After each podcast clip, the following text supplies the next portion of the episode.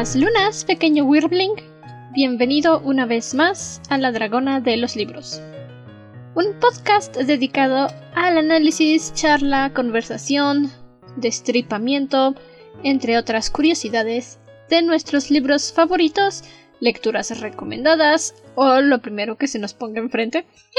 Mi nombre es Andrew, soy su anfitriona y Dragon Wyrm en este podcast literario.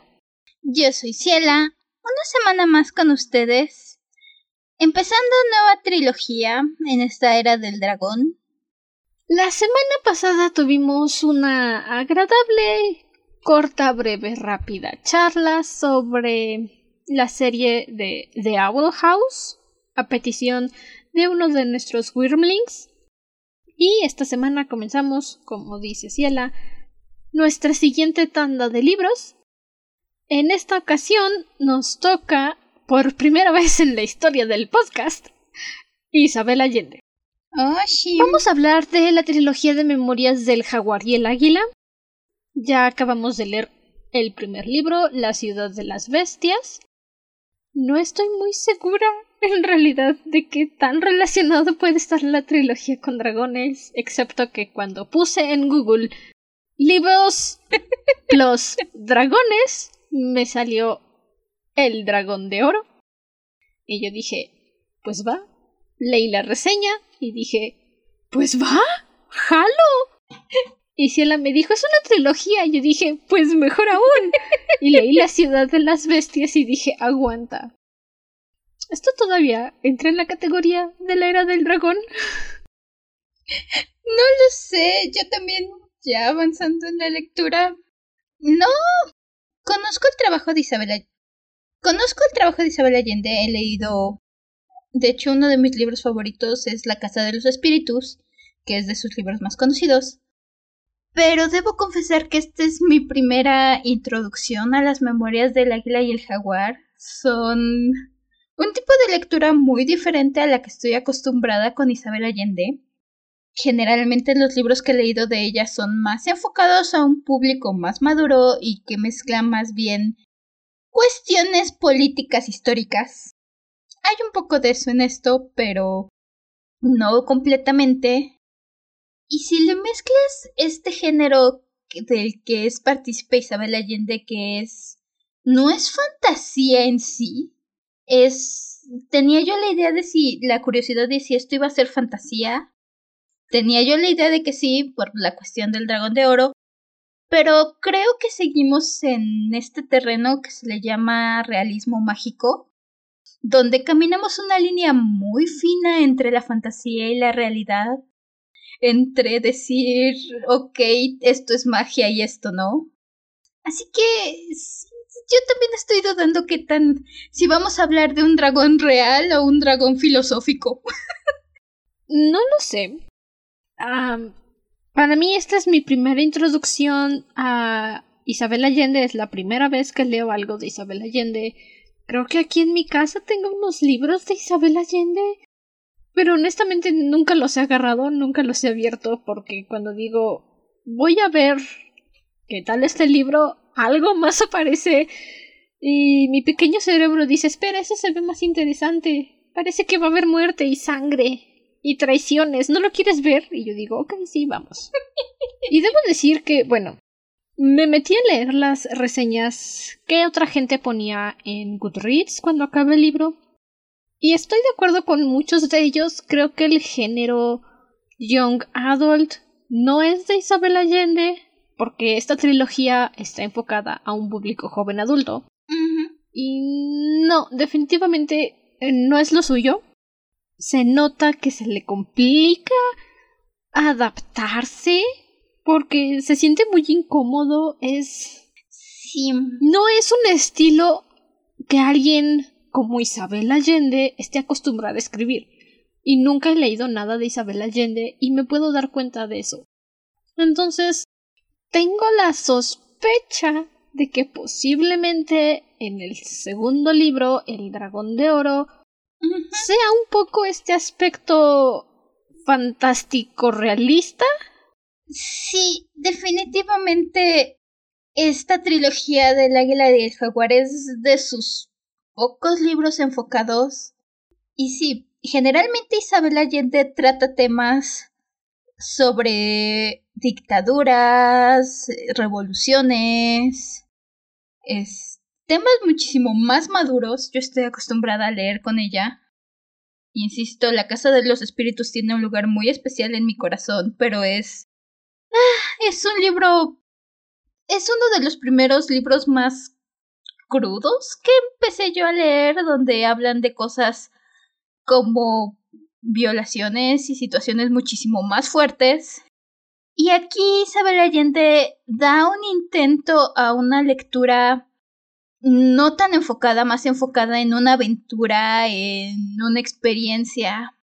Se nota que hay temas que quiere hablar más, se nota que hay situaciones donde le interesa más hablar justamente irse a cultura o a, cuestiones políticas y que se está reteniendo a sí misma, puedes ver que pelea un poco con decir cómo cuenta una historia de aventura. Sí, creo que el enfoque que le quería dar Isabel Allende a la ciudad de las bestias era un poco Harry Potteriana. Ese aspecto en el que mira, tenemos a fulanito, tiene 15 años, vive con su mamá, vive con su papá, se lleva así con sus hermanas, se lleva así con su familia y de repente Pedrito, le acabo de cambiar el nombre, tiene que irse a vivir con su abuela. Y su abuela tiene un trabajo en el International Geographic y entonces se lleva a Pedrito de viaje y las aventuras mágicas de Pedrito comienzan. Uno pensaría, ok, es una historia para niños. Y entonces lo abres, empieza la narración y dices, aguanta. ¿Para quién va dirigida esta historia? ¿Cuál, cuál, cuál es el rango de edad? ¿Cuál, ¿quién, quién, ¿Quién tiene que leer esto? Un niño, un niño no le va a interesar. A un niño no le interesa en lo más mínimo. Si en el Amazonas están intentando vacunar a una tribu de nativos. Un niño va a decir, ¿y las peleas? ¿Y la aventura? ¿Y la emoción? ¿Y la emoción? Y un adolescente a lo mejor y dice, oye, qué interesante el asunto del Amazonas, y de repente dice, ¿y por qué tengo que estar siguiendo a estos niños estúpidos? Y un adulto, como nosotros, dice, ¿qué? Espera, ¿por qué? ¿Por qué estás saltando entre narrativa fantástico infantil a narrativa fantástico adulto? no, entiendo, explícame. Alguien explíqueme. Insisto, Isabel Allende generalmente o al menos lo que yo conozco de ella, que es lo que le llaman la trilogía improvisada, que es justamente La Casa de los Espíritus, Retrato en Sepia y no me acuerdo cómo se llama el otro libro, son tres libros que cuentan la historia de una familia. Pues por eso se llama trilogía, ¿no? Ajá. Es que es la trilogía. Según yo se llama la trilogía improvisada porque no estaba pensada como una trilogía, solo fue sacando los libros de la familia. Pues sí, pero. Ajá, ok, continúa. Ok, el punto. Este. Utiliza este aspecto donde maneja su. Insisto, esto se le llama realismo mágico. No tengo la definición exacta, sé que eso, hay una definición exacta que puedes estudiar si estudias literatura y demás.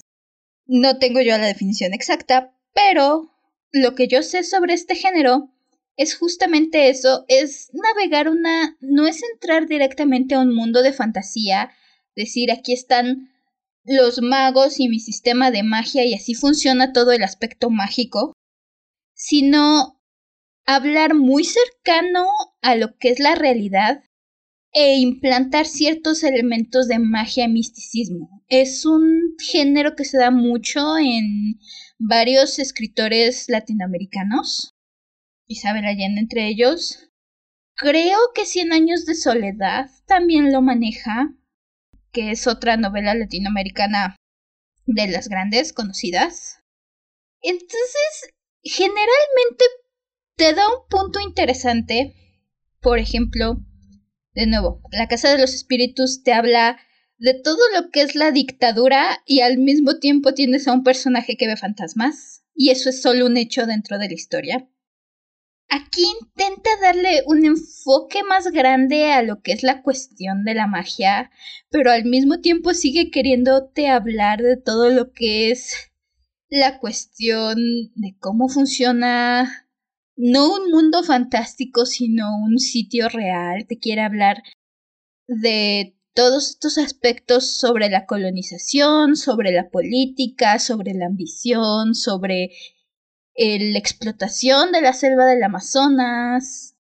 Vamos, es como ver una película de Indiana Jones en el que está haciendo su viaje al Amazonas porque como todos sabemos Indiana Jones es maestro de algo, yo no sé, yo no yo no me incluyo en el todo sabemos.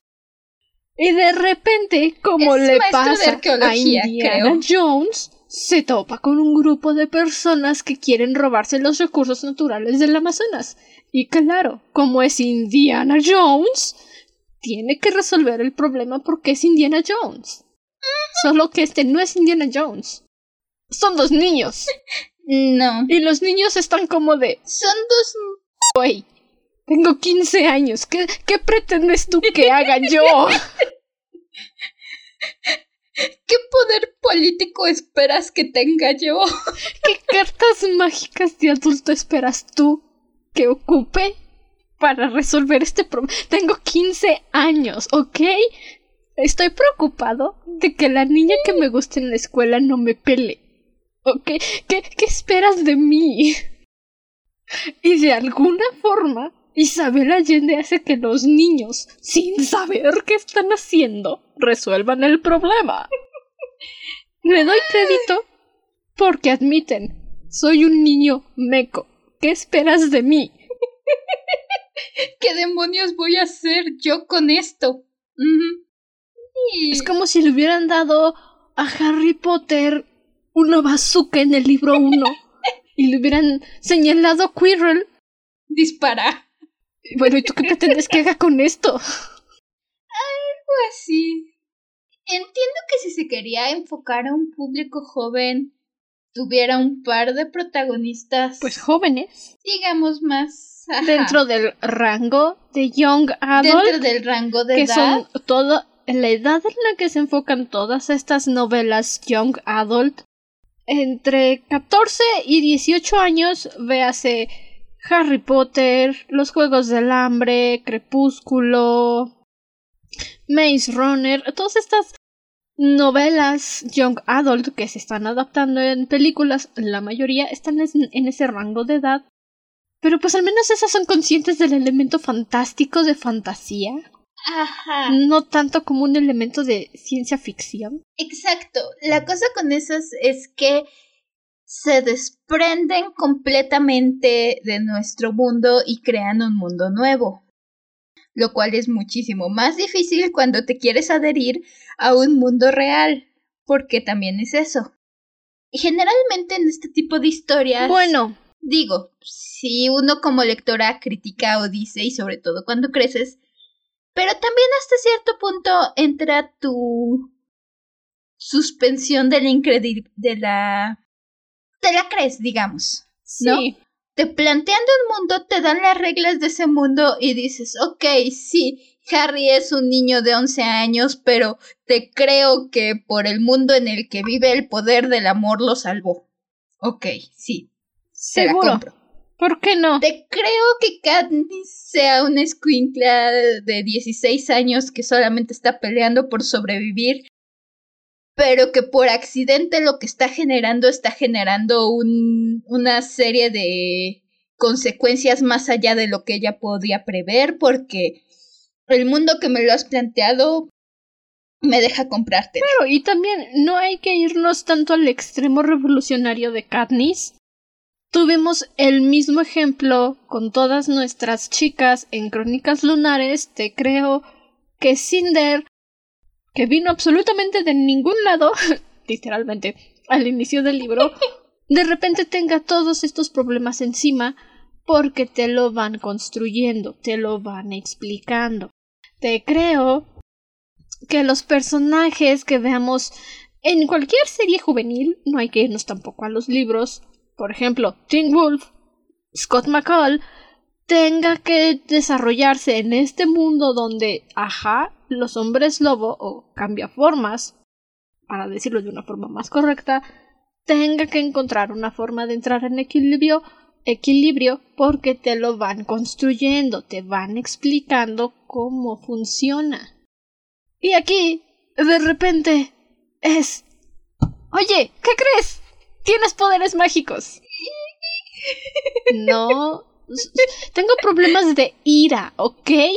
Exploto y rompo cosas. Y luego actúo como si nada hubiera pasado y luego tengo sentimientos de culpa y lloro y tengo pensamientos de autolastimarme. No, no, no, no, no. Es magia. Magia. ¿Qué? Sí, magia. Y ahí es cuando chocan las ideas. Ahí es cuando tu libro deja de funcionar porque dices, o es el mundo real, o es un mundo fantástico. No puede ser todo a la vez, porque incluso Harry Potter, aunque sea el mundo real que conocemos, es un mundo fantástico. Y están conscientes de eso. No lo intentan cambiar. Es un mundo fantástico. ¿Por qué? Porque hay magia, porque puedes hacer estas cosas, puedes hacer estas otras cosas, porque viajas entre diferentes partes del mundo. Es magia, fantasía. Y este libro es real, existe, lo puedes ver, lo puedes tocar. Ah, y mira, por ahí hay algo extraño que pasa, vamos a decir que es magia, pero no estoy seguro. Ok, bueno, me lo compro. Isabel Ajá. Aquí está intentando Isabel Allende empujar demasiado. Como dices, es magia. Entonces, una es que te presenten un mundo de fantasía, otra es incluso esta sombra de misterio y de duda que tiene generalmente el realismo mágico, que es donde te ponen un mundo muy real y hay ciertos elementos como por ejemplo decir esta persona dice que puede ver fantasmas. No sé si le creo, no sé si no. Hay veces que le creo porque parece que sí, hay veces que le creo porque parece que no, pero aún con esta pequeña duda sigo muy plantada en un mundo real. En este caso, intenta pasar ese límite de decir no sé si te creo, no sé si no, no es simplemente que te deje esta duda y este análisis al final de decir, ¿de verdad había algo? ¿O simplemente es que esta persona no estaba viendo las cosas correctamente o se lo estaba imaginando o fue coincidencia? Podría ser un asunto muy parecido a la película de los otros de Nicole Kidman, donde crees al principio que estás viendo a una familia viva y lo que sucede es que está poseída por muertos la casa y al final descubres que en realidad ellos eran los fantasmas. Y estás pasándote toda la película pensando que ellos son los vivos y al final te das cuenta que no, que no es así. Y no es que lo estén manejando como un aspecto sobrenatural, pero sabes que hay algo ahí que no puedes explicarte por qué pasa, pero crees que está pasando porque en una ocasión, o no, te tuvo que haber pasado algo parecido. Y lo relacionas. O como en el sexto sentido. Es un poco sobrenatural esa película, pero aún así le crees al niño de que puede ver fantasmas por las cosas que pasan a su alrededor, aún sin saber o que te digan directamente que puede ver fantasmas. Y este libro nada más nos trae. Aguanta. O sea que sí hay magia, pero no hay magia, pero. pero es históricamente explicable. Pero también tiene un aspecto de fantasía, pero. pero la ciencia puede decirme que sí existe y. o sea, no entiendo. Te intenta dar explicaciones científicas de repente. Te intenta decir. Ah, es que esto puede estar pasando porque están alucinando, esto puede estar pasando por XZ razón extraña científica, pero al mismo tiempo va demasiado lejos con esos bordes, pasa de las cosas que puedes aceptar dentro del mundo que te plantean, que es básicamente el mundo real. Y entonces intenta que al mismo tiempo tengas ideas como corrupción, tráfico de recursos naturales, intentos de aprovecharse y hacer genocidio a zonas, a personas, a los nativos de ciertas zonas del Amazonas para explotar los recursos naturales y los políticos corruptos y los millonarios corruptos al mismo tiempo que quiere que crea, que te empiece a plantear ideas de tótems, de viajes astrales y de criaturas que empiezan en cierto punto Conexiones espirituales. Todavía no entramos a la zona con spoilers, tranquilos. Pero hay un chamán. Uno de los personajes que seguimos todo el tiempo es un chamán. Los chamanes son personas puramente espirituales. No sé cómo funcionan sus creencias. No sé cómo hacen las cosas que hacen. Son impresionantes. Me impresiona todo lo que puede hacer un chamán. Y este libro es como de sí. Los chamanes pueden hacer curaciones porque se encargan de analizar las esencias de las plantas medicinales que usamos comúnmente y ajá, ajá, ok, eso tiene sentido. Pero es que como no comen y están un poco alejados de la sociedad, ah, de, de repente alucinan. Aguanta. No, no, no, no. Eso no es lo que simboliza un chamán, eso no es lo que representa un chamán. Y el libro dice, sí, sí, sí, sí, sí. Es que como son los raritos de la tribu, pues no se acercan mucho a ellos y entonces de repente empiezan a hablar solos. A ver, decídete. O es un chamán o es un lunático. No pueden ser las dos cosas. No pueden ser las dos cosas. Y el libro dice, sí, cómo no. Déjame te doy mi explicación sí para por qué. Y le explicas también eso, ¿sabes? De repente te intenta dar explicaciones, pero no se decide. Pasa en varias ocasiones sobre todo la segunda mitad del libro, donde empiezas, te empiezan a dar cierta explicación pseudocientífica que a lo mejor te compras y te la cortan de repente diciéndote no, pero es que eso puede ser, pero no es mejor que no pienses en eso y que te dejes llevar por la magia. Y eso pasa no una, pasa varias veces y como que te deja este sabor de entonces te creo que es magia o te creo que es ciencia. Sé que me quieres dejar con la duda, pero al mismo tiempo estás haciendo un mal trabajo en cualquier opción. Es muy confuso. Realmente no sabes qué quiere el libro contarte. O me quieres hacer creer que todo esto es justificable por la zona del Amazonas, o me estás vendiendo una historia fantástica. Porque si me dices, ay no, es que estas criaturas que viven aquí son naturales del Amazonas, del Amazonas porque XXXXX y la historia y la biología y el desarrollo humano, científico, animal, lo que quieras dice que sí. Y en la siguiente página me dices, es una criatura fantástica de la mitología. Espera, pero me acabas de dar una explicación científica lógica razonable de por qué esta cosa no es fantasía. Te mentí. ¿En qué parte? ¿Qué parte de qué? ¿Dónde me mentiste? ¿Quién te está diciendo mentiras? Pues tú, carajo, tú. Es, es confuso el en qué punto estás. Y como dices, el. El creer, decir, ok, pero ¿cuál de las teorías es? O al menos si me vas a dejar con la duda, no me empieces a dar la explicación y de repente me digas, no, no es. Déjame un punto.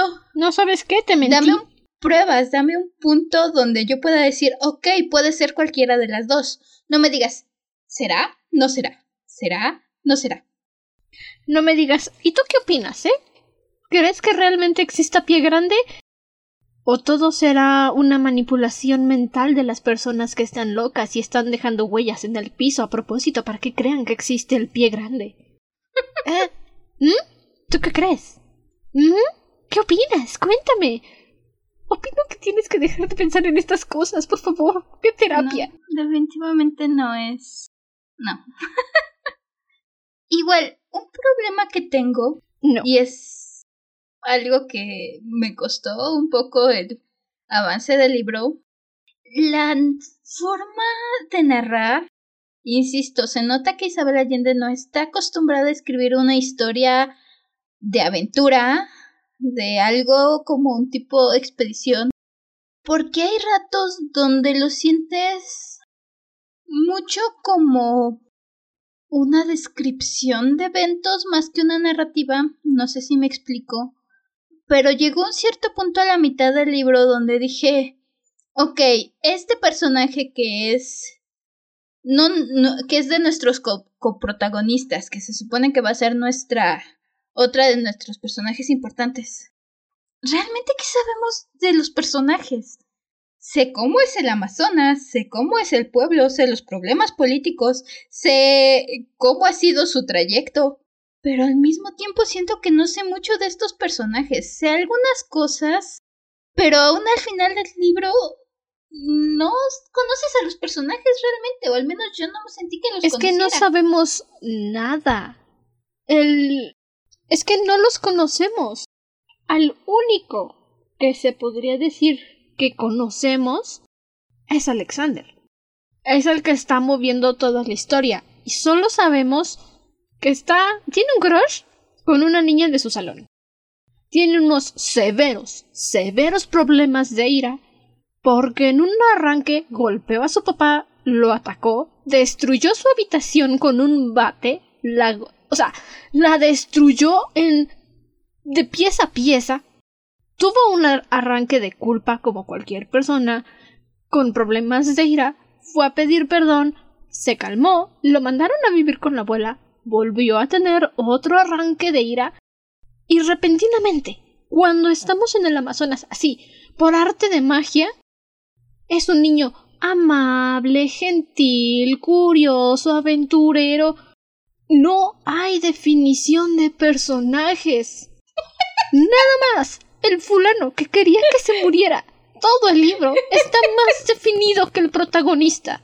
Y es un egocéntrico que habla en cuarta persona. Es la persona más definida de este libro. Y es...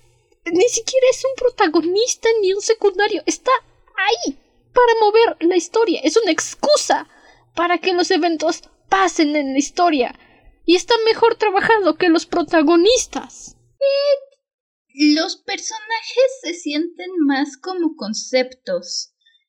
Creo es un libro cortito. A lo mejor le hubiera ayudado más espacio de escribir un poco más capítulos, un poco más de explicación en los personajes, porque realmente los personajes nunca se sienten aterrizados, se sienten más como conceptos. Alexander es nuestro concepto de protagonista, problemas personales, problemas en su casa, su abu y que va es una Marisu y que va a tener sus y que va a tener su crecimiento y que va a aprender a dejar de ser un niño de ciudad en el transcurso de la aventura. ¿Cuál crecimiento? Que se supone que va a tener para estirarse no más. crecimiento para estirarse y decir, Mamá, me fui una semana al Amazonas y crecí medio metro.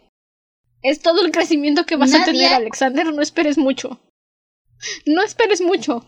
Ajá, Nadia, que es nuestra coprotagonista, nuestro otro punto fuerte que debería ser nuestro segundo punto fuerte de la historia, es este concepto de la chica libre que se ha criado no precisamente con las estructuras de la sociedad, que no sabe muy bien dónde encaja, que se comunica con la naturaleza y con el todo que tiene que servir como contrapunto contra la racionalidad de nuestro chico de ciudad que es Alexander. ¿Qué es una princesa Disney. Si usas vestido y viajas con un animal, eres una princesa. ¿Qué tiene que ser nuestro nuestro espíritu libre y salvaje y aventurero y hay cierto momento donde le dicen es que este eres tú y eres libertad y no sé qué y yo me quedo pensando es que qué sé de ella que me dice que lo eres o sea sé que tu crianza encaja, pero No, no, sé. sé. nada de ti realmente. No he escuchado una palabra de ti que me suene sincera. Que, ajá, no he escuchado ¿A nada que suene sincero, que suene, ah, sí, por supuesto que eres así. Que no suene, estoy diciendo lo que la trama necesita que diga y comportándome como la trama necesita que me comporte. Ninguno de estos personajes, ni siquiera la abuela, es alguien que puedas decir, sí, te creo que seas así, comprendo por qué eres así, porque es como si alguien hubiera agarrado un documental. Ujú, ujú, ok, ok. Necesitamos que hagas una transcripción exacta de lo que pasa en el documental. No se preocupe, jefe, yo lo hago. El doctor bajó la roca se volteó a ver a sus compañeros y habló. Diálogo del doctor. Yo, el doctor Facilius, digo que ustedes son ineptos. El soldado. Vamos a ponerle soldado 3. Responde. Así se siente el libro. No hay narra. Es. Ay, no pensé que mi primer libro de Isabel Allende me pusiera tan molesta, pero. Si nos siguen en Instagram, que por cierto deberían seguirnos en Instagram, es arroba dragón aquí en bajo de librospot, he estado compartiendo mis pensamientos, mi opinión de la trilogía de Caraval. No voy a decir mucho al respecto, pero no me gusta, es una mala historia, está muy mal escrita. Y yo pensaba que Isabel Allende iba a ser mi lugar seguro, iba a ser mi lugar feliz, al que fuera cuando Caraval me sacara de quicio. Y ahora mi lugar feliz es mi relectura del último dragón. ¿Qué está pasando aquí? Respeto que los autores intenten salir de su zona de confort, pero hay veces donde de verdad notas que están fuera de su zona de confort. Sí, como dices, igual la abuela, la abuela intenta ser la abuela pragmática, la abuela que no se siente abuela, que es dura y estricta, pero en el fondo quiere a su nieto. Es como la tía cool que es soltera, que tiene dinero, que se va de vacaciones a París y llega con regalos y te dice yo no necesito de un hombre para ser feliz, pero si algún día conozco un hombre con quien me siento cómoda, pues voy a salir con él. Eso intenta ser la abuela, pero termina siendo en un ya siéntese señora, por favor. Sí, ya, ya sabemos que tiene 60 y tiene la vitalidad de alguien de 30. Ok, por favor ya siéntese, se va a romper la cadera. Ay, sí, no, no sé si te intenta plantear los personajes, pero pero no llegas a hacer la conexión. En parte es eso. En ningún momento, salvo algunos momentos de Alexander al principio, fuera de Alexander y de sus momentos donde piensa en su familia y en su mamá y en lo que le pasa en su casa, nunca tienes idea de, ah, es que este personaje siente esto, es que este personaje piensa esto, a este personaje le gusta esto. Es simplemente personaje A va al punto B, personaje B va al punto C. El personaje A está preocupado por el personaje B, pero no vemos que el personaje B esté preocupado porque de alguna forma lo vemos ansioso, nos dicen, ah, es que estaba haciendo esto, o nos describen sus sentimientos, alguna forma de conectar con sus sentimientos. Solamente nos dicen, pasó esto y el personaje está preocupado. Ok, gracias por informarme. No es algo que me agrade decir, pero es que todos son personalidad de cartón. Realmente sí. Y si esta es la primera vez que escuchas el término, significa que no tienen personalidad. Reaccionan a favor de la trama dependiendo de lo que ocurra. No puedes predecir su comportamiento. Por ejemplo, en Harry Potter, cualquier cosa que pasara, sabías cómo iba a reaccionar Hermione, sabías cómo iba a reaccionar Harry. Sabías lo que los personajes iban a hacer no porque fuera predecible, sino porque los conoces, porque sabes cómo son. O no hay que irnos a la fantasía. Tu hermana se le cae algo, se cae algo, tiran algo. pasa algo, sabes cuál va a ser la reacción de tu hermana, porque conoces su personalidad. En este libro se cae una roca y todos van a asustarse y se van a ir a esconder. Y al siguiente, a la siguiente página se va a caer la misma roca y alguien va a decir no hay que tener miedo, solo es una roca, por favor, seamos maduros, seamos adultos, la naturaleza cambia, la naturaleza se mueve. Hace dos segundos estabas llorando. ¿Qué está pasando aquí, doctor García? Ni siquiera puedes decir, ah, es que siento que este personaje tuvo un crecimiento porque realmente se siente como la trama necesita que este personaje deje de ser así. Un personaje en específico da un giro de 180 grados y supongo que tenemos que creer que fue por lo que no vimos fuera de su punto de vista, porque dejamos de ver a, un grupo de personajes por un largo rato, pero al mismo tiempo dices, eso salió de la nada.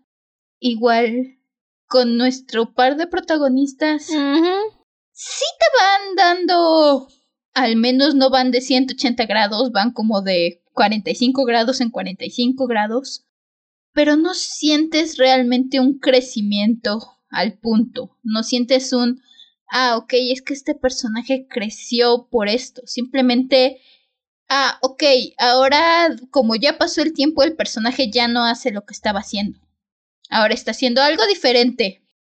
Como ya pasaron tres días, Básicamente ya pasaron tres días desde que conocimos a este personaje. Ok, es momento de mostrar un gran cambio de personalidad porque eso pasa en la vida real.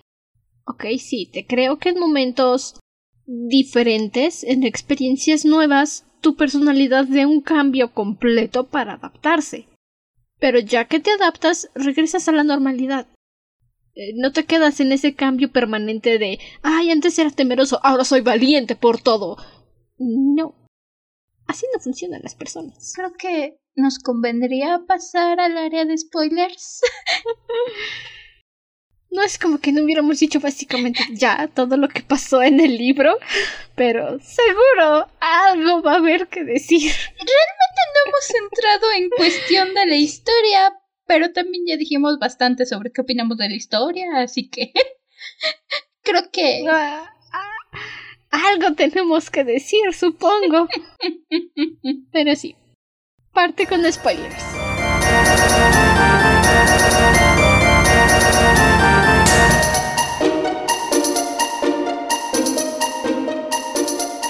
Como ya dije, empezamos conociendo a Alexander, que tuvo una pesadilla y luego despertó y va con sus hermanas, hermanas Pocos son memorables.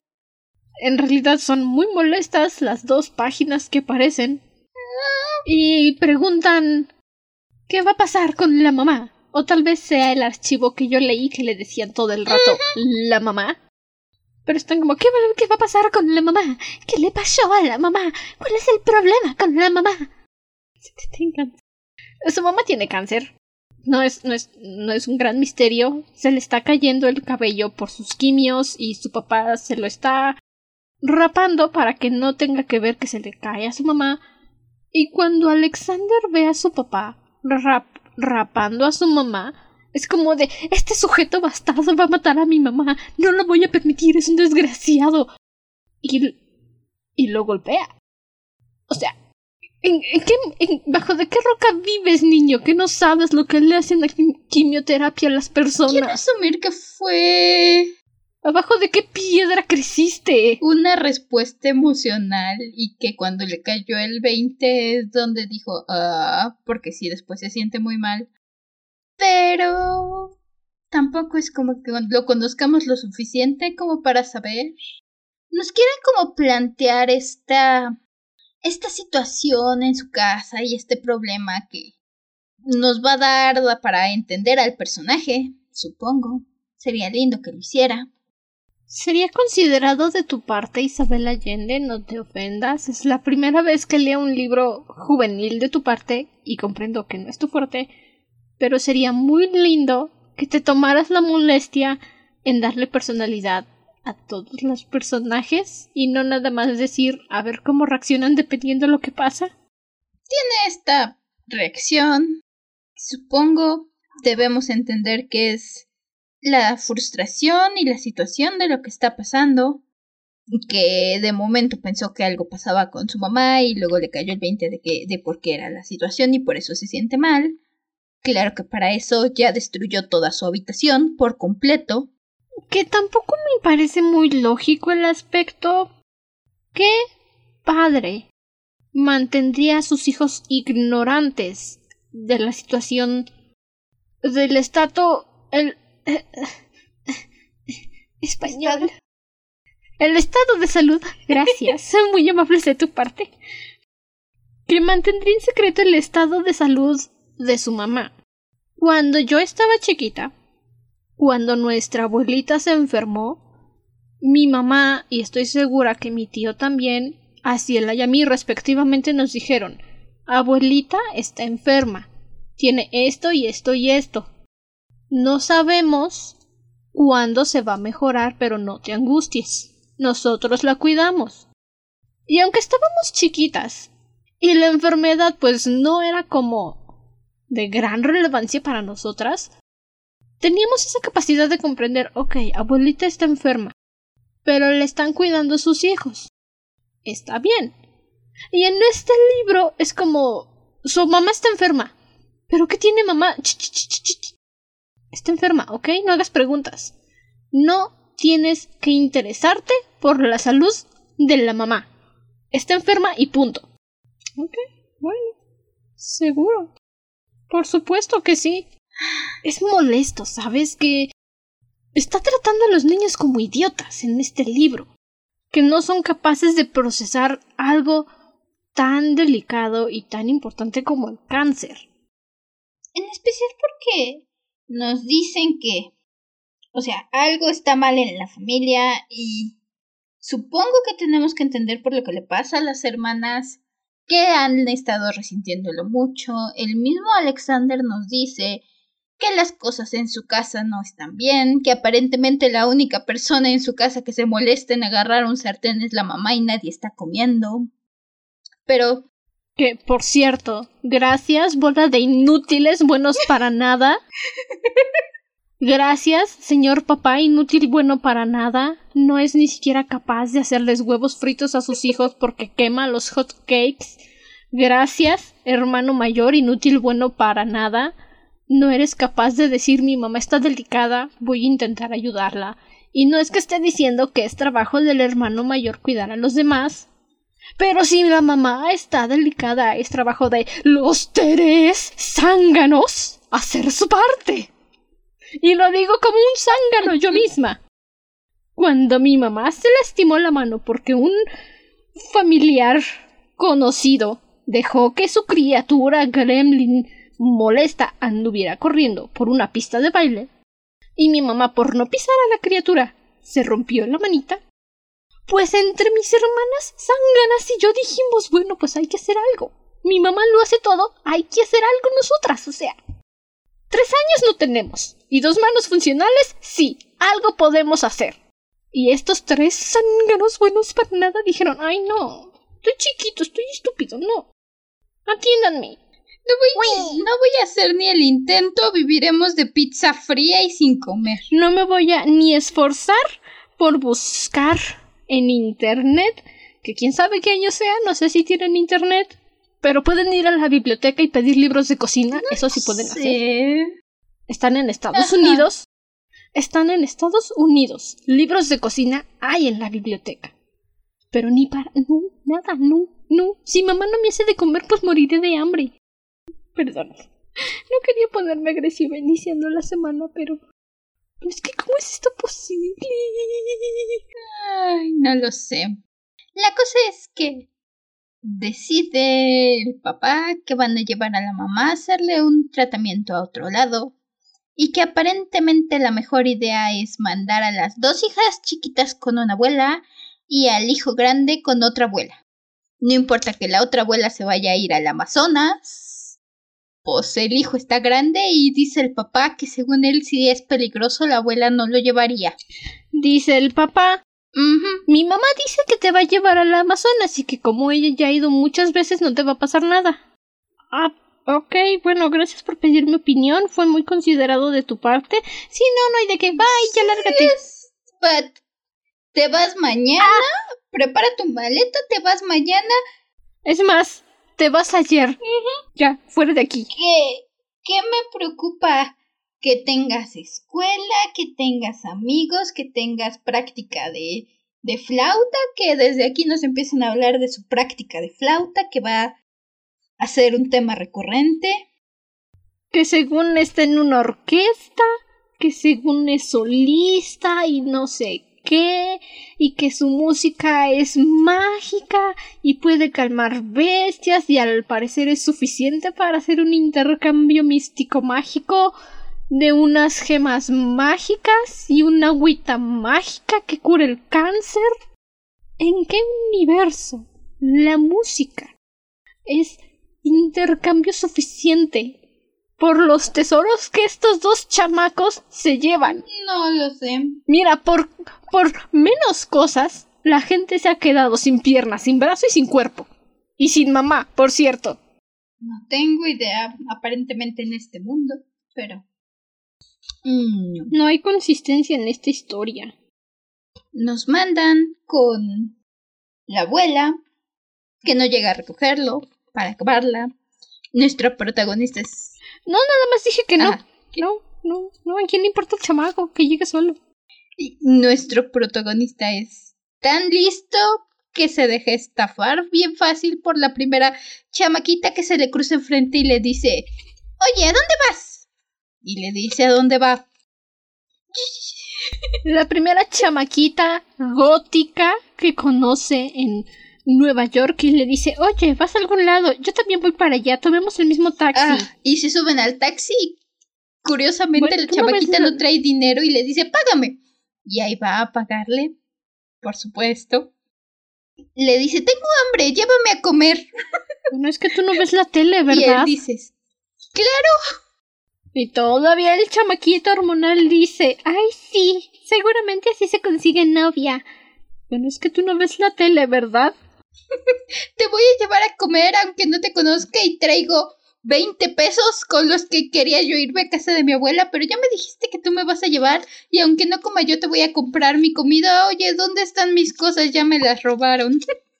y todavía se siente indignado. Ay, no, de verdad, es que tú no ves la tele, ¿verdad, Alexander? Tú no ves la tele. Llega a casa de la abuela y la abuela le dice, ¿por qué te tardaste tanto? Dice, llegaste tarde. Y el chamaco, se supone que tenías que ir a recogerme. Se supone nada. Estás suficientemente grande para salir de un aeropuerto solo en una ciudad que no conoces. Mira, a mí me dicen eso y ya desaparecí. Y no es porque sea Latinoamérica, ¿sabes? Te deja una clara idea, eso voy a reconocerlo, de qué esperar de los cuidados de la abuela con esta primera impresión. Te deja una clara idea de cómo es su relación, no hay mucho tiempo para ahondar en ello, para preguntar, oye, ¿y qué tal nos llevamos? o qué tal nos conocemos. Medio nos dicen que la abuela tapa al nieto, supongo oh. que para darnos la idea de que sí le importa, aunque no le haya preocupado en absoluto que se regresara en un aeropuerto desconocido a su casa. Pero no hay tiempo para ahondar en eso, porque ya de repente ya vamos de camino al Amazonas. Es más, ya estamos en el Amazonas de repente. O sea, el chamaco se sienta, se acuesta en el sillón, se duerme y la abuelita, que no sabemos si se preocupa o no, lo tapa y luego estamos en el Amazonas y ni siquiera nos dan un trasfondo de por qué la abuelita es así.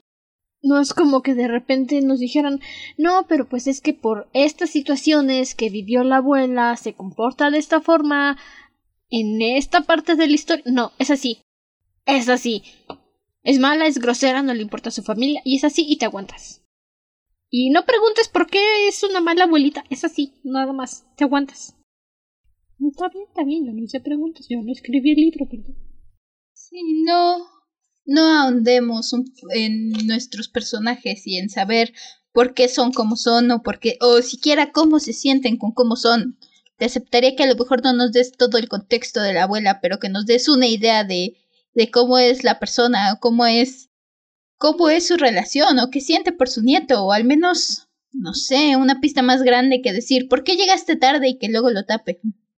O al menos que me digan cuál es su relación con su hijo para sacar conclusiones. Ajá. No.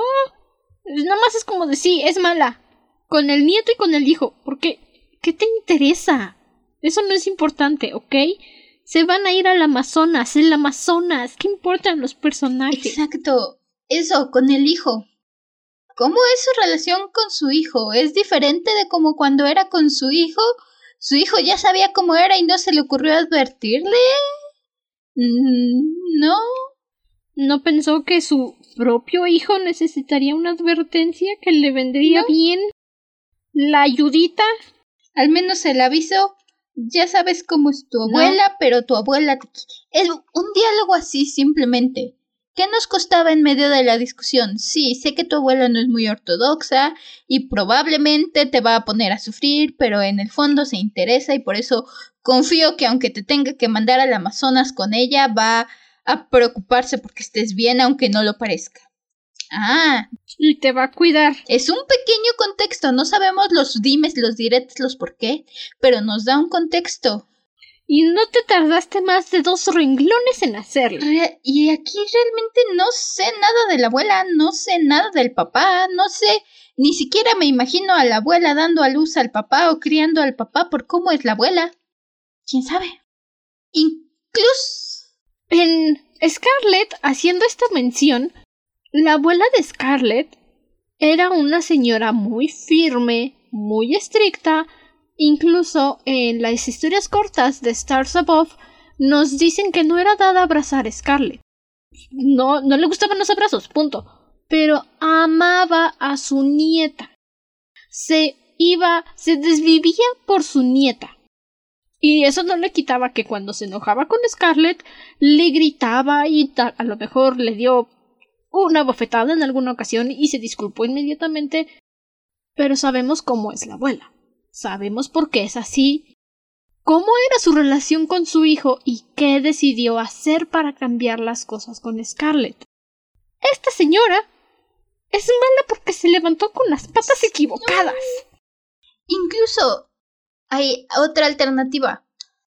Pues, ¿sabes tú cómo es tu abuela? Realmente a mí no me crió mucho tu abuela porque lo hizo tu abuelo. Ah, ok, ya entendí que puedo esperar cualquier ah. cosa con esta señora. Ya sé qué pasó aquí. Pero no. no, nada. El papá le dice, te vas a ir con tu abuela. ¿Por qué? Porque soy tu padre y yo lo digo, no me discutas, obedece. Ah, o sea que no te importa mi opinión. La verdad es que no. Ya lárgate de mi casa. Siendo justos, ninguna opinión. Ah, gracias a la trama no le interesa la opinión o el sentir de ningún personaje. Tenemos un transcurso por el río donde te vamos por el río, nos narran un par de peripecias, un par de paisajes, pero... ¿Qué paisajes? Yo no, no recuerdo nada excepto llegan punto A, punto B, listo, se acabó el viaje. Realmente no es básicamente nos dicen, ah, es que se detuvieron y nadó y había un delfín. ¡Qué bonito! Siguiente cosa. ¡Ay, qué precioso! Tomaron foto, perfecto. Ya avanzamos y entonces ya no estamos aquí, ahora estamos acá. Ah, bueno. Ah, wow. Llegamos al siguiente pueblo, cuyo nombre no recuerdo, la verdad es que no tengo muchos nombres porque... No quiero ofender, pero vamos a decirle el pueblo Tangamanga. Ándale. Es una palabra que conocemos, no sé en dónde esté, pero pueblo Tangamangapio. Llegan ahí y se encuentran con el guía que no los había podido ver antes. Y conocemos a la que se supone que va a ser nuestra coprotagonista o nuestra segunda persona importante. Y eso lo sabemos porque, pequeño adelanto, eh, Alexander se supone que es el jaguar y esta niña se supone que es águila y entonces son el águila y el jaguar. Así que tenemos toda la trilogía nombrado acerca de ellos, así que tiene que ser. Y sabemos que es la coprotagonista porque, curiosamente, Es el segundo personaje del que se toman la molestia de hablar más de dos palabras. Es una niña de 15 años, de piel color miel, que habla tantos idiomas, se comunica con los nativos y tiene un mono. Esa es toda su personalidad. Haz lo que quieras con ella. Tiene una pluma en la oreja. Eso nos dice. Eso nos dice que es libre y salvaje y que no se adapta y trae a su monito por todos lados, lo que nos dice que se comunica con la naturaleza. Y es la hija del guía, lo que nos dice que conoce los alrededores. O al menos eso quiero suponer. Pero no es como que realmente hablemos muy a fondo con ella o conozcamos mucho de ella para saber. No es que cuando se adentran en el Amazonas realmente ella diga vamos por aquí, vamos por allá y no sean los nativos los que le digan chamaca por ella no vayas te va a comer una anaconda no es como que toda esta libertad y todo este espíritu libre nos se la pasen describiéndolo y realmente nunca lo vemos. Es un espíritu libre, ajá. ¿Y por qué es un espíritu libre? ¿Qué hace para ser un espíritu libre?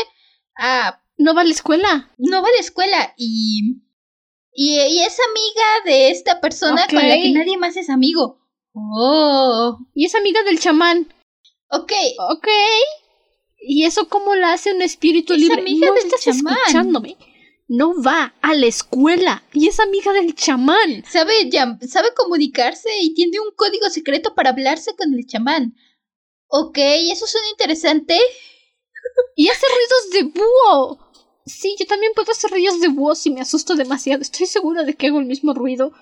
Pero eso como lo hace un espíritu libre. Ah, tiene una pluma en la oreja, ¿entiendes? Pluma en la oreja. ¿Eso cómo la convierte en un espíritu libre? No. Porque es Pocahontas. Ok. Ah, ah, pero sí sabes que Pocahontas estaba casada con el mejor guerrero de su tribu, ¿verdad? Es que no estás entendiendo la idea. No, no la entiendo. Ese es el problema. No te entiendo. El chamán. Descubrimos ese día en la noche que esta niña se puede comunicar con este gran chamán y que esta niña aparte va a ser nuestra boca para exposiciones cuando lo necesitemos, para decirnos, ah, es que en las tribus nativas esto funciona así. Ah, es que esto es así si este espiritualmente. Porque necesitamos a alguien y un pretexto para entender cómo funcionan las tribus nativas. Vale. ¿Va a ser relevante? No. ¿Y entonces para qué me lo dices? para que lo sepas. ¿Va a ser relevante? No. ¿Y entonces para qué me interesa saberlo? Pues no más. Dame medio capítulo, un cachito extra y cuéntame cómo es que la niña conoce al chamán, por qué se conoció, cómo fue su primer encuentro, cómo es su relación. Te apuesto que eso nos va a decir muchísimo más acerca de su personalidad y acerca de ella que lo que vemos en todo el libro. Eso me va a ayudar a conocer al personaje. Que nada más decirme es un espíritu libre. Ajá, eso me va a ayudar a conocer al personaje y no a verla a ella y a Alexander como un recorte de periódico donde puedo imaginarme a mí o puedo imaginarme a mí con mi mejor amigo viviendo aventuras en el Es el peor, peor recurso de escritura que alguien puede usar no poner personalidades porque así la gente se puede reflejar y decir sí, el que está viviendo esas aventuras soy yo. Y sí, te estoy hablando a ti, Stephanie Meyer, te estoy hablando a ti y el James y sus personalidades de cartón, mujeres sin personalidad, hojas en blanco. Hacer una Marisú, hacer un fanfic, rayita, no te convierte en una buena escritora. ¿Y sabes ¿Sabes lo que más me molesta de todo esto? Es que sé, sé que Isabel Allende es capaz de tener buenos personajes. sé que puede tener grandes, grandes personajes, grandes mujeres. Clara Trueba. Clara Trueba tiene un lugar en mi corazón. La, protagonista de La Casa de los Espíritus ese es un espíritu libre, ese es un tipo de persona extraña a la que no a la que no muchos entienden, pero tú como lector puedes entenderla, aun cuando no te identificas con ella, puedes saber por qué es tan diferente de los demás, puedes entender por qué ve el mundo de una forma tan peculiar y es un gran personaje porque la conoces, porque la entiendes y te interesa lo que le pasa a ella y lo que le pasa a su hija y a su nieta porque te interesan. Conoces a los personajes como más allá de un recorte de cartón y eso me molesta. Me molesta cuando sé que la autora lo puede hacer mejor y en lugar de eso nos da esta muñequita de papel a la que tengo que creer que, ah, ok, tienes personalidad en algún lado, supongo. Quiero creer. Supongo que algo bueno hay en ti, por eso la gente te quiere, ¿no? Por eso, en lugar de decir, tú vas a ser el interés amoroso forzado porque definitivamente no hay química entre ustedes, vas a ser la mejor amiga forzada porque ni para amistad hay química entre ustedes. Y lo sé, sé que es frustrante. Repito, este es mi primer libro de Isabel Allende. Pero es Isabel Allende. Tiene tanto recorrido escribiendo, tanta carrera como una escritora reconocida mundialmente y me sales con estas cosas. No, no, no, no, no. Es, es, una impostora, ¿ok? Es un doppelganger. La Isabel Allende que escribió Memorias de una geisha no es esta Isabel Allende. La Isabel Allende que escribió La Casa de las Sombras, Fantasmas. Este, la Casa de los Espíritus. ¿Tu libro? La Casa de los Espíritus no es la Isabel Allende que escribió las memorias del jaguar y el águila. Es un doppelganger. Es un impostor. ¡Un impostore! Memorias de una geisha no es de Isabel Allende, ¿o sí? Sí, claro. No. El de Isabel Allende creo que es el amante japonés, es otro libro diferente. No. ¿No es el mismo? No, el amante japonés es de Isabel Allende. Y Memorias de una geisha es de Arthur Golden. Bueno, entonces el amante japonés. Pero sí, no es. No. Pero estás de acuerdo que no es la misma Isabel Allende, es un impostore, es un doppelganger. Insisto, eso es lo que más me frustra. Porque sé que puede tener incluso villanos. Llegamos al Amazonas. Conocemos a la tripulación. Ay, no, me, no, no, no me hables de los villanos. Son casi tan patéticos como la trama de Caraval. Por favor, lo que quieras menos los villanos. No, no. No, es más, hablemos, hablemos del dorado, ¿ok? El dorado, no. El dorado. No. Esas cosas ni siquiera merecen llamarse criminales, ni. No, no, no, no, no, no, no. El dorado, el dorado. tenemos un Llegamos a la ciudad mítica del Dorado. ¿Por ahí? Ok, bueno, pero un poco de contexto ahí. Este, los nativos secuestran a Nadia y a Alexander, se los llevan a su pueblo, les dicen, tú eres un jaguar, es tu animal totémico, tú eres un águila, es tu animal totémico. Están destinados a salvar nuestro pueblo, los caminantes de la niebla, creo que les llaman. Mm-hmm. Y tienen que seguir al chamán para que los lleve a la ciudad del Dorado y descubran cómo salvar a nuestra tribu. Ok, bueno, bye. Ya nos vamos a la aventura. Y así, por obra del Espíritu Santo, llegan al Dorado. Los aceptan en la tribu porque aparentemente están estos dos chamaquitos extraños que quién sabe de dónde salieron están destinados a, a, salvar a la tribu, o al menos eso dice el chamán que es amigo de la chamaquita y los porque los espíritus les dijeron. Los espíritus lo dijeron. Así. No será hoy. así se siente. Así. ¿Sabían, ustedes sabían que esto iba a venir. Ustedes sabían que iba a venir. Tenemos más recorrido por la selva, descubrimos que aparentemente nadie tiene miedo a las alturas. Casual. Pero porque es un espíritu libre. ¿Por qué? Pero, así que... ¿Por qué le va a tener miedo a las alturas si es un espíritu libre? O sea, no entiendo. Y aparentemente están... Durante el camino el jefe de la tribu se lastima, se muere después y como están en los ritos funerarios y porque aparte ya dijimos los espíritus dijeron que van a salvar a la tribu, ahora son parte de la tribu. ¿Ok? For los incluyen en los ritos, los incluyen en la ceremonia funeraria. Es interesante algo ver toda esta cuestión. Si te gustan ese tipo de cosas, es interesante que te planteen toda esta cuestión de cuáles son las creencias de la tribu, sus contras contra los... Ay, ¿cómo les dicen los nahual, los nahal, los... No tengo idea.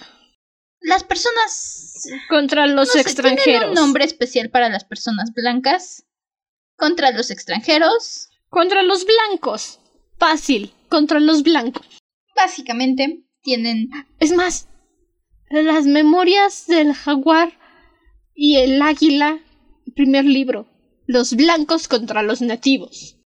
Ahí está el libro resumido. Nos dan la explicación Listo. de que aparentemente ahora son parte de la tribu al punto en que cuando eligen al nuevo jefe de la tribu, que eligen por primera vez a una mujer, la jefa de la tribu dice, ok, tú vas a ser la encargada de pelear contra El enemigo. el Radakosa, que es el espíritu malvado que se come a la gente y que de nuevo nos dejan en suspensión. Que este no tengo tanto problema que nos lo dejen en suspensión, pero al mismo tiempo acumulado con los demás se vuelve un poco molesto. El espíritu malvado que está acabando con la tribu, que podemos suponer es o un espíritu de verdad, o es la interpretación de que el hecho de que el contacto con los extranjeros está haciendo que estas tribus desaparezcan por enfermedades, genocidio, etc. Spoiler alert. Spoiler alert. No es ningún espíritu mágico. Es este concepto de que la llegada de los blancos está matando a las tribus. Porque resulta que... ¡Ah! No puede ser. Nunca lo había visto en una película de Indiana Jones. La doctora, que debía de ir a vacunar a los indios, los estaba contagiando con el sarampión y así los estaban matando. ¡Ah! Plot twist. Tal vez ¿Qué es eso? hubiera sido un giro emocional es porque la doctora se supone que nos la pintan como esta persona buena y pacífica y, y que solo quiere ayudar y que se preocupa y que tiene que ser nuestra básicamente la niña la quiere como madrastra y lo admite en más de una ocasión pero No sé ustedes, yo nunca le creí nada a la doctora. honestamente Insistía tanto en que tengo que llevarle las vacunas, por favor, dile, tengo que llevarle las vacunas. Que llegó un punto en que dije, bueno, carajo, ¿tú para qué quieres ir con tantas ganas? No le creí. La verdad es que ni siquiera siento que la conociéramos lo suficiente como para creerle, no creerle o que fuera un gran golpe. Desde que Nadia y Alexander escuchan al gran hombre rico malo. Tiene nombre, pero es eso, es el gran hombre rico malo y el gran militar malo que quieren y ambicionan los recursos y los minerales y las piedras preciosas que hay. Cámbiese por cualquier otro magnate y militar en cualquier otra película. Los de Avatar, los de Pocahontas, los que ustedes quieran. El que quieras, tú cualquier hombre blanco en el poder. O sea, es así, de cualquier hombre blanco en el poder y listo, ya. Cámbiale el nombre y sigue siendo y la historia no cambia. Es la misma personalidad, el mismo personaje. Cámbiale la nacionalidad y no cambia la historia. O sea, cámbiale el nombre y la nacionalidad y sigue siendo el mismo hombre blanco. Es el mismo personaje que hemos visto mil veces. Tiene su gran malvado plan y tiene esta persona de confianza en la exhibición que no nos dicen quién es, pero que nos va a dejar con la duda de será o no será, de quién será. Y desde ese momento yo dije es la doctora. Es que ni siquiera se esfuerzan. Ni siquiera hacen un intento por mantener el secretismo.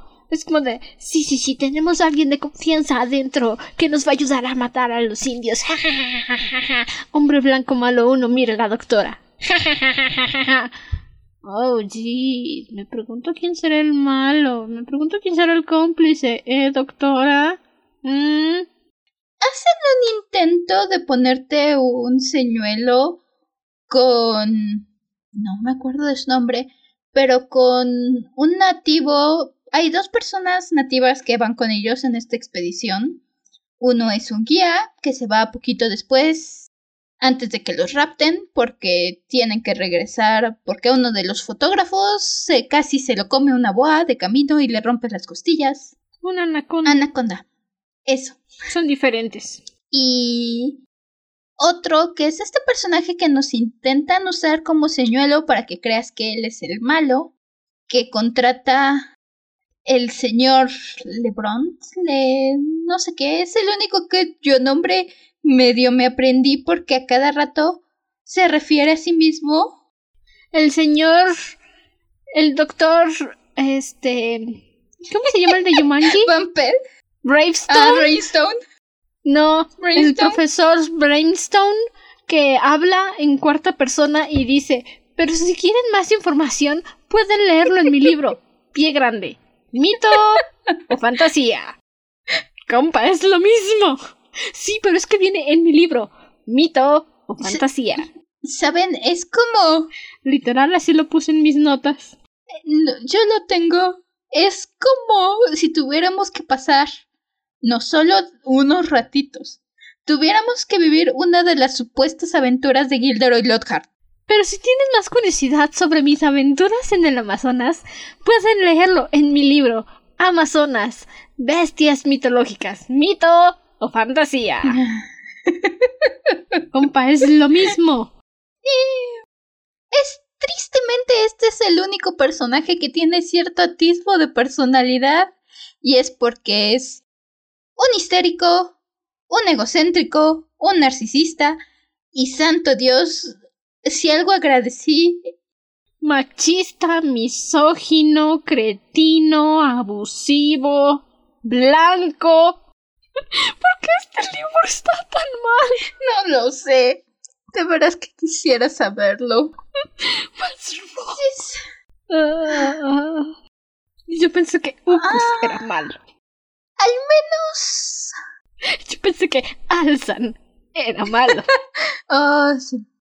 No sé si lo pondría. Tal vez lo pondría media rayita arriba de Ucus. Porque al menos no me están dando discursos religiosos disfrazados de fantasía.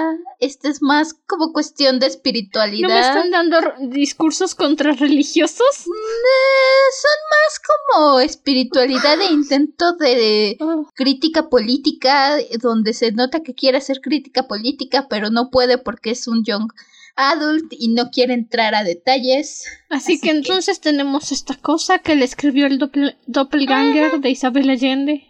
Pero bueno, al menos nos libramos de él un ratito cuando los raptan. Los llevan a la tribu, son las primeras personas que han pisado la tribu. Honestamente, honestamente, hubiera preferido que el doctor egocéntrico estuviera a tener que estar viendo a estos dos peleles. Ahora ve para allá. ¿Por qué? Porque te lo ordeno. Ok.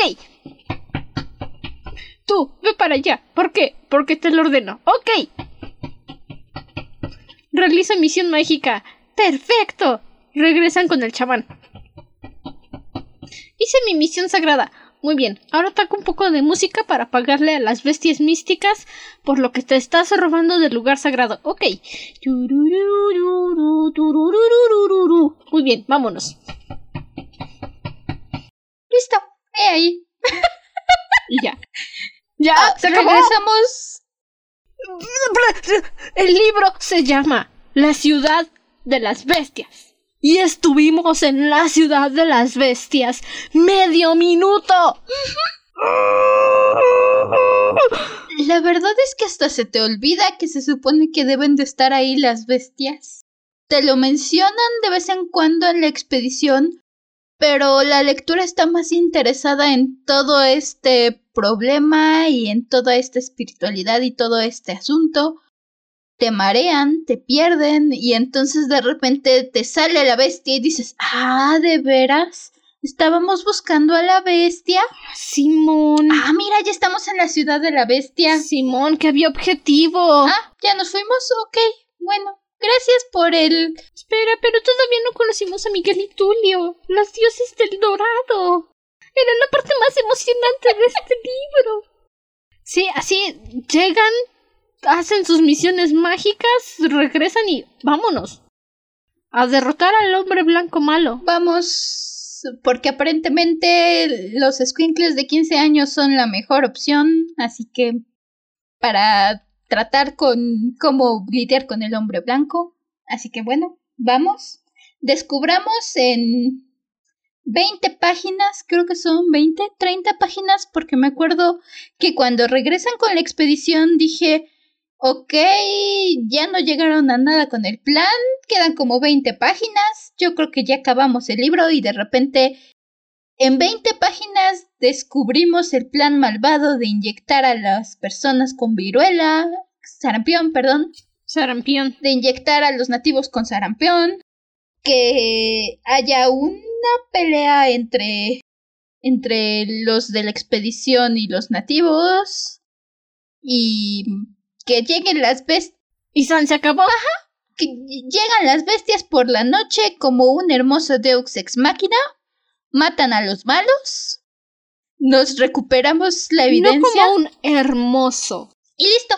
Llegan hechos un deus ex máquina. Llegan haciendo el mayor plot conveniences. Doble, porque conocimos a las bestias, que se supone que son estas criaturas casi prehistóricas que guardan la memoria de la tribu o algo así. Hubiera estado interesante conocer más de eso, pero pasamos muy rápido con ellos y ya nos fuimos. Pero no, o sea, se llama la ciudad de las bestias, pero a quién le interesa hablar de las bestias. Lo importante son los chamaquitos estúpidos. Los chamaquitos acordaron con las bestias que ya no tienen que salir a matar al hombre blanco porque el hombre blanco es como hormigas y llegan y llegan y llegan por más que las maten. Bueno, medio concuerdo con eso, pero... y entonces las bestias dijeron que vayamos a matar al hombre, al hombre blanco, dicen. No, ni siquiera las... Díganle a los que están allá afuera que se fueron a recoger pan y todavía no llegan, que maten al hombre blanco y luego regresen al pueblo con el pan. Por favor, tenemos hambre. que las dos que no escucharon el memo de que ya no lo hagamos, pasen, eliminen a los malos y listo. Que lo hagan. Ahora sí nos vamos a todos a regresar a la ciudad de las bestias en nuestra cuevita y que nadie jamás nos vuelva a encontrar. Me gusta ese plan. A mí no. Yo no soy parte de esta historia, historia mal hecha. Yo como lector digo qué cochinadas acabo de leer. ¿Qué acaba de pasar? Y no, de repente ya estamos otra vez de regreso en Tangamandapio. Es el pueblo. Qué triste que eso me, me, emocionó más que el final del libro. Tangamandapio es el pueblo del cartero del chavo del Ocho. De ahí viene Tangamandapio. Me acabo de acordar. Ah, vaya. Pues se regresan a Tangamandapio, visitan al cartero, le mandan una carta y saludan al chavo y se hacen mejores amigos en la vecindad. ¡Yay! Sí. Le un mejor final al libro que el libro mismo regresamos, nos dan una insinuación del próximo libro donde nos dicen que la abuela va a ir a buscar al dragón de oro y que a las montañas del Himalaya. En el Himalaya. Nos dejan la idea de que, ah, mira, ahí viene el siguiente libro. ¿Será el final? Uy, qué aventuras tendremos hoy. Despidámonos. Adiós, águila. Adiós, jaguar, porque aparentemente esos son sus nombres verdaderos. Ese es su nombre real porque nadie se la vive diciéndole jaguar. Y todos le dicen jaguar y es como de este. Así no funcionan los espíritus totémicos, pero ok. Seguro. Mi animal totémico es un cadáver. Significa que este libro me mató. Llámenme morido. El fin. El fin. Ah, Conclusión final. Si les gusta Isabel Allende, no lean este libro. Busquen otro libro de Isabel Allende si es su primer acercamiento. Y si están empezando con Isabel Allende, no, no. lean este libro. Si ya lo leyeron y es su primer acercamiento a Isabel Allende, Busquen otro libro de Isabel Allende. Sí, el, el que quieran. Menos, menos memorias del águila y el jaguar. Tenemos actividad para el final de este libro. Ah, bueno, pues las normales. ¿Tuviste alguna frase favorita? Ah, sé que marqué varias. Realmente no sé decir si tengo una frase favorita. Tal vez al principio donde nos están hablando de los hotcakes de su papá, que nos dicen, John Coy no era exactamente un buen cocinero. Solo sabía hacer panqueques y le quedaban como tortillas mexicanas de caucho. Para no ofenderlo, sus hijos se los echaban a la boca, pero aprovechaban cualquier descuido para escupirlos a la basura. Habían tratado de entrenar a Poncho para que se los comiera, pero el perro era tonto. El perro era tonto, pero no tanto. Eso me hizo reír. No recuerdo otra frase que me hiciera reír. Mi perro. me hizo reír.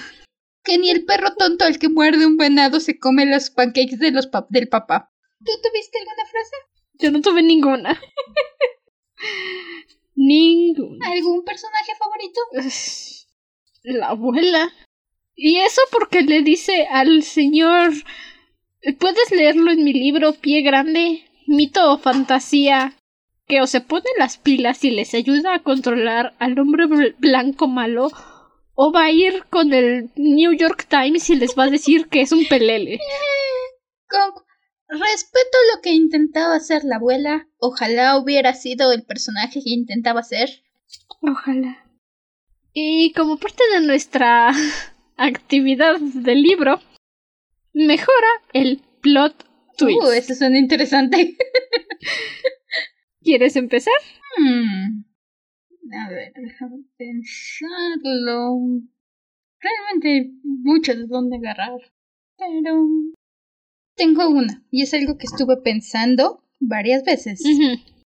Tenemos esta aventura mágica que tiene nuestra niña águila, donde recupera las tres huevos transparentes que resulta al final que son diamantes y que con eso van a salvar a la tribu porque creo que los van a vender y a lo mejor van a fundar para salvar a la tribu, quién sabe.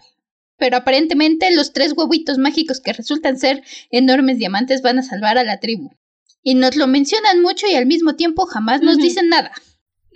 Personalmente, en algún momento pensé, sí creí que iban a ser diamantes, pero esperaba yo que fuera alguna grabación o alguna algún registro de que hubiera atrapado, que hubiera captado algún otro aventurero que nos dicen que andan un par de aventureros perdidos por ahí que nos diera pruebas y evidencia irrefutable de todas las maquinaciones que estaban haciendo por debajo de la mesa nuestros queridos militares y nuestro señor rico. Dije, a lo mejor una cámara o una información extra por ahí que resulte que tiene evidencia y que creían que se había destruido pero se quedó por ahí perdida en la montaña. Digo, es un poco rozando en al poco sí, pero no en el no llega al grado de decir de repente va a salir el chamaco con tres diamantes del tamaño de un puño y y nadie va a poner peros, se los va a poder echar en el bolsillo y nadie les va a preguntar qué es.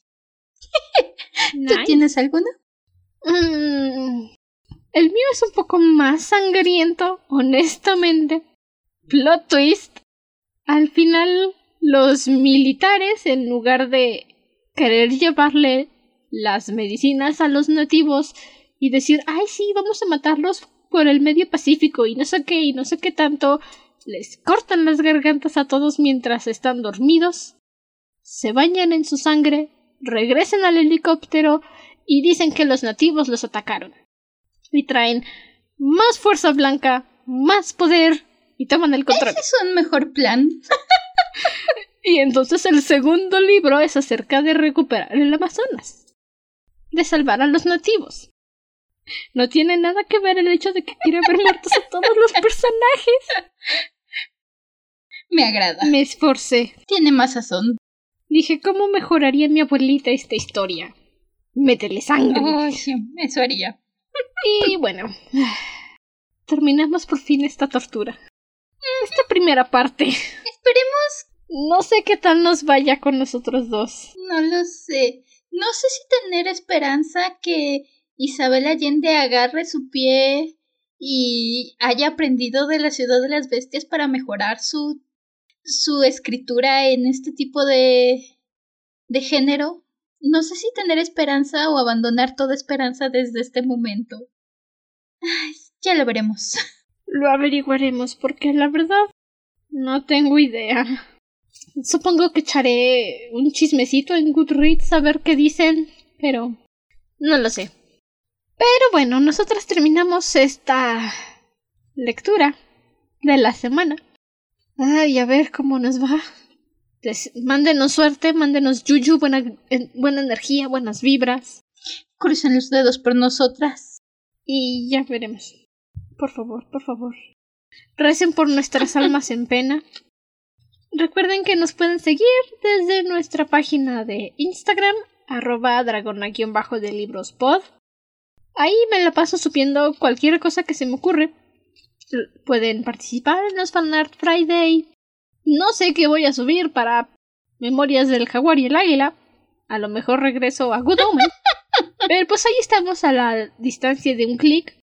Nos pueden enviar sus peticiones para episodios especiales. Pueden o discutir con nosotros de un tema que a ustedes les apasiona mucho y nosotras nos quejamos todo el tiempo. Nos encanta discutir. Todo amigablemente, por supuesto, no hay necesidad de ofender a nadie. Ya saben, nos encanta estar peleando. Eso es este podcast. Lo hacemos todo el tiempo. Y nos pueden apoyar también si quieren desde nuestro Patreon. Ahí subimos nuestras notas de episodio. Escuchan los episodios una semana antes de que se publiquen. Se enteran de los chismes primero. Se enteran cuáles van a ser los siguientes episodios del mes. Todo al alcance de un dolaruco al mes. Ya saben, es voluntario, nos ayuda mucho. Cualquier apoyo que nos puedan dar y compartiendo el podcast también, eso es gratis, nos ayuda muchísimo. Hasta entonces, permanece cómodo y seguro dentro de tu cueva. Nosotros nos volveremos a reunir en el siguiente episodio.